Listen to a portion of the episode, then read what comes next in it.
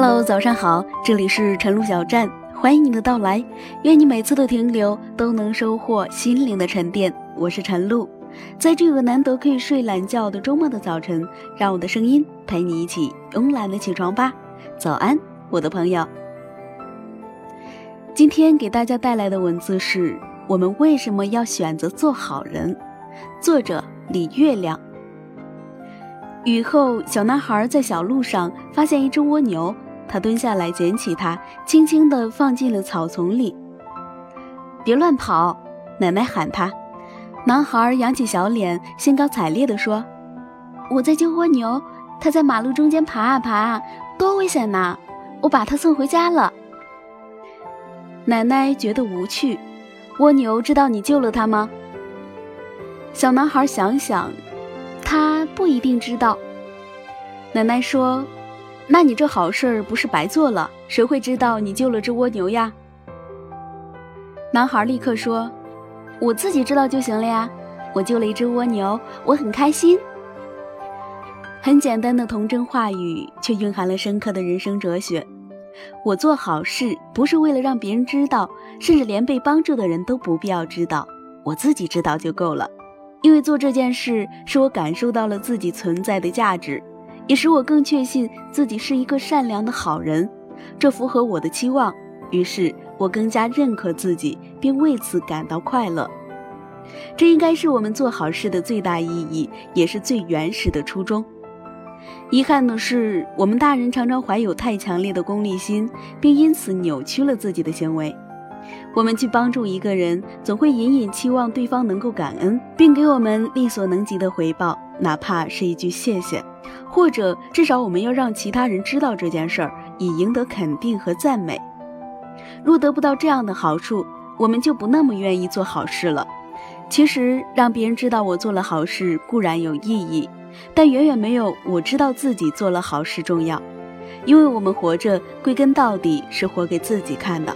而不是给别人看的，他人的赞美和报偿的终极意义，也是让我们从内心里肯定自己。人最大的幸福就是真心的认可自己，否则，就算全世界都赞颂你，而你内心却觉得自己做过很多坏事、错事，配不上这赞颂，那你依然不会快乐安宁。很多哲学家都认为，世界只是虚假的表象，我们内心的感受才是真实的。其中是有深刻道理的。前几天有个新闻说，一个施女士四十年前读小学时，曾因为太饿偷了好友一毛钱去买饼。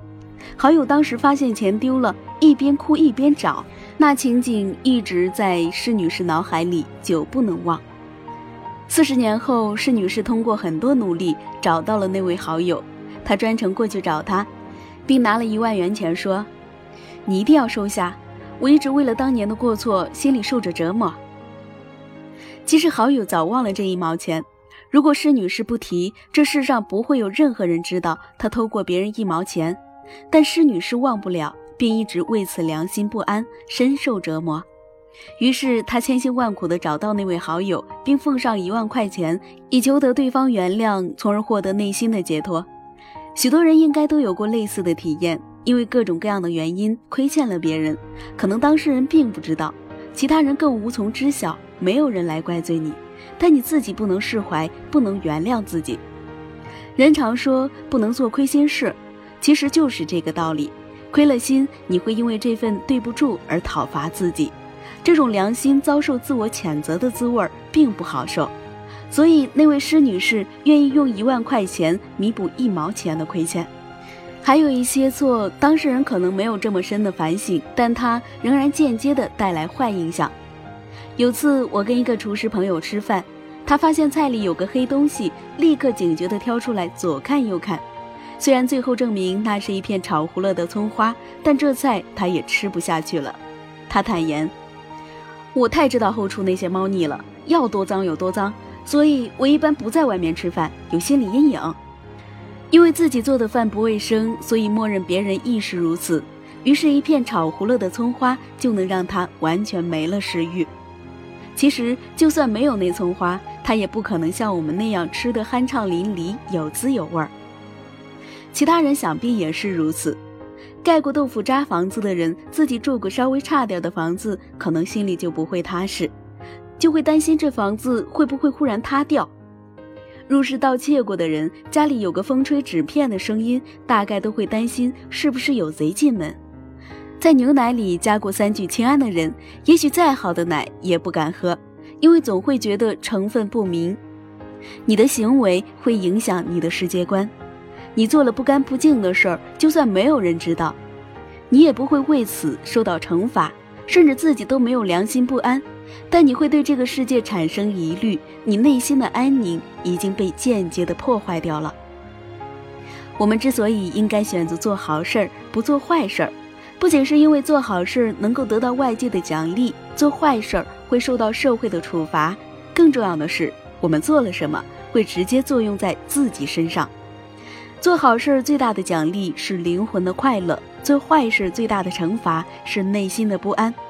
真正的利己是应该尽力去做自己觉得正确的事儿，不管能不能获得客观上的好处，因为你主观上对自己的肯定和接纳其实更重要。你救了一只蜗牛，蜗牛并不感激，别人都不知道，但你知道自己是个好人，知道自己存在有价值，这就足够了。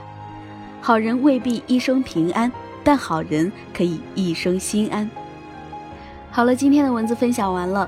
这篇文字让我想起来一句话，大概意思是：在你心目中别人是什么样子的，其实你就是什么样子的。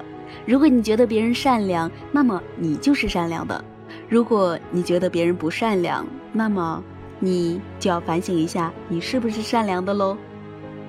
好了，不开玩笑了。今天的节目到这里就要结束了。